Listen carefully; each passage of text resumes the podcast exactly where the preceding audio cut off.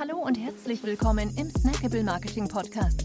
Wir bringen SEO, Amazon, FBA und Co. auf den Punkt. Mach dich bereit für deinen heutigen Marketing-Snack. Hier ist dein Host, Jonas Zeppenfeld. Ja, herzlich willkommen hier im Snackable Marketing Podcast. Schön, dass du dabei bist. Heute habe ich zum ersten Mal einen Gast hier im Podcast und zwar die liebe Alexandra Poloni. Alex ist seit 2017 hauptberuflich als Pinterest-Beraterin aktiv und hat auf ihrem Weg bisher über 250 Kunden und Kundinnen erfolgreich ja, dabei geholfen, Pinterest als Marketingkanal zu etablieren. Daneben ist sie aber auch noch Mutter zweier Kinder und ja, hat sonst bestimmt auch noch ein bisschen was von sich zu erzählen. Erstmal vielen Dank, dass du hier bist. Ich, ich freue mich sehr. Hi Alex. Hallo Jonas, danke für die Einladung. Schön, dass ich da sein darf. Jawohl. Ja, erzähl doch mal ein bisschen. Was genau machst du? Wie läuft es? ja, wie läuft es ab?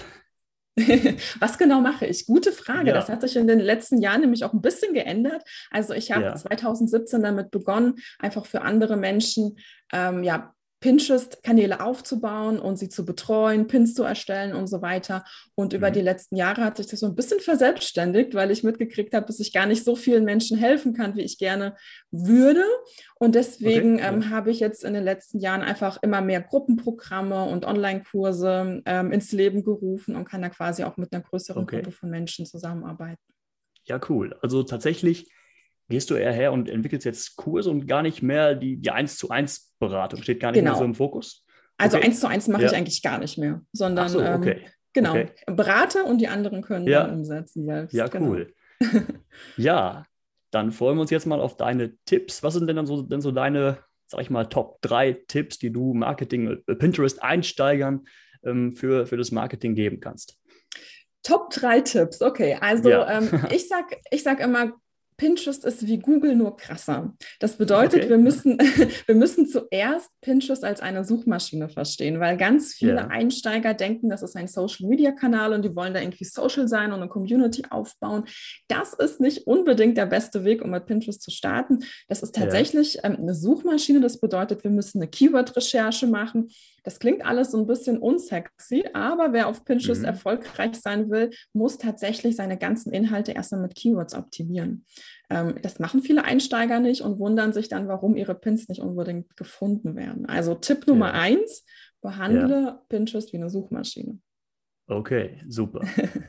Cool. Tipp Keywords? Nummer zwei. Ja, ja vielleicht eine okay, kurze Frage. Genau. über Keywords. Wie, wie, findest du, genau, wie findest du ja. die, die Keywords? Was machst du da?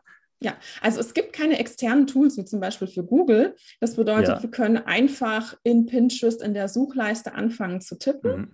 Und wenn uns Pinterest irgendwas vorschlägt, also analog zu Google Suggest quasi, ja. ähm, dann wissen wir, dass das die Verbindungen sind, nach denen gesucht wird. Und dann können wir ah, okay. die quasi in unseren Pin-Wänden, unseren Profilen, unseren Pins und so weiter nutzen. Ja, cool. Ja. Gut, dann können wir weitermachen mit Tipp Nummer zwei. Tipp Nummer zwei ist, dass man ähm, Grafiken extra für Pinterest optimieren sollte. Das ist auch so ein okay. Fehler, den viele Einsteiger machen. Ähm, viele Blogger haben zum Beispiel horizontale Grafiken als Beitragsgrafiken mhm. und pinnen sie einfach mal so, wie sie sind auf Pinterest. Aber für Pinterest brauchen wir eben dieses vertikale Format, also 2 zu 3 Format. Ähm, also nicht so ganz wie Story, also Instagram Stories ja. oder TikTok-Videos, okay. sondern wirklich 2 zu 3. Und ähm, dann, was dann eben auch sinnvoll ist, ist tatsächlich auch ein bisschen mit Text zu arbeiten, weil ja. Pinterest auch Keywords auf der Grafik erkennt. Also wenn ich okay. beispielsweise, ähm, keine Ahnung, einen Schokokuchen habe, der glutenfrei ist, was vielleicht nicht selbsterklärend ist, wenn ich dieses Bild sehe, lohnt ja. es sich drauf zu schreiben, glutenfreier Schokokuchen, weil das die Suchmaschine Ach. eben erkennt cool. Also gar ja, nicht also, unbedingt nur die, nur die Beschreibung des Pins, sondern tatsächlich genau. auch auf dem Pin selbst die ja. Keywords. Ach cool, okay. Also das ist natürlich so, dass ja. es manchmal Nischen gibt, die qualitativ hochwertige Fotos haben. Also alle im Food-Bereich mhm. oder im Interieurbereich, die haben natürlich per se einfach tolles Bildmaterial. Und da würde ich einfach mal beides testen. Also sowohl nur Bilderpin, aber eben auch Pins mit Grafiken. Aber vor mhm. allem, wenn ich irgendwie Berater, Trainer, Coach bin, also eher aus der Richtung komme und die Bilder ja. einfach kann ich das erklären, was ich da gerade pinne, nee, lohnt es sich ja. immer mit Text noch zu arbeiten bei Pinterest. Ja, cool. Was für Tools nutzt du da? Auch ich nutze ganz Canva langweilig oder? Canva, ja. wollte ich gerade sagen. Ja. Genau. Also ja. es gibt in Canva zum einen Templates für Pins, aber natürlich ist es so, dass sich die meisten schon ein bisschen dran satt gesehen haben. Und da würde okay. ich einfach empfehlen, vielleicht bei Plattformen wie Creative Market zu gucken oder mhm. Etsy zu gucken. Dort gibt es für ganz, ganz wenig Geld total stilvolle Pin-Vorlagen. Und dann kann ich die quasi gleich schon in Canva nutzen, um ganz individuelle Pin-Designs erstellen. Ach, cool. Ja. Ja. ja, nicht schlecht. Okay. Tipp Nummer drei. Jawohl. Tipp Nummer drei, und zwar gibt es bei Pinterest ein relativ neues Pin-Format, das sind die Idea-Pins. Die sind so ein bisschen ja. angelehnt an die Instagram Stories, Facebook Stories, aber doch ein bisschen anders. Also so ein bisschen, als wenn TikTok und Instagram ein Baby hätte, dann wären es vielleicht diese Idea-Pins. Okay. Und ähm, die werden momentan am besten ausgespielt auf der Plattform. Und ja, cool. wenn man irgendwie Bock hat, relativ schnell ähm, dort ja eine Reichweite aufzubauen, funktioniert das gerade am besten über dieses Format. Ja. Ja, cool. Sehr schön.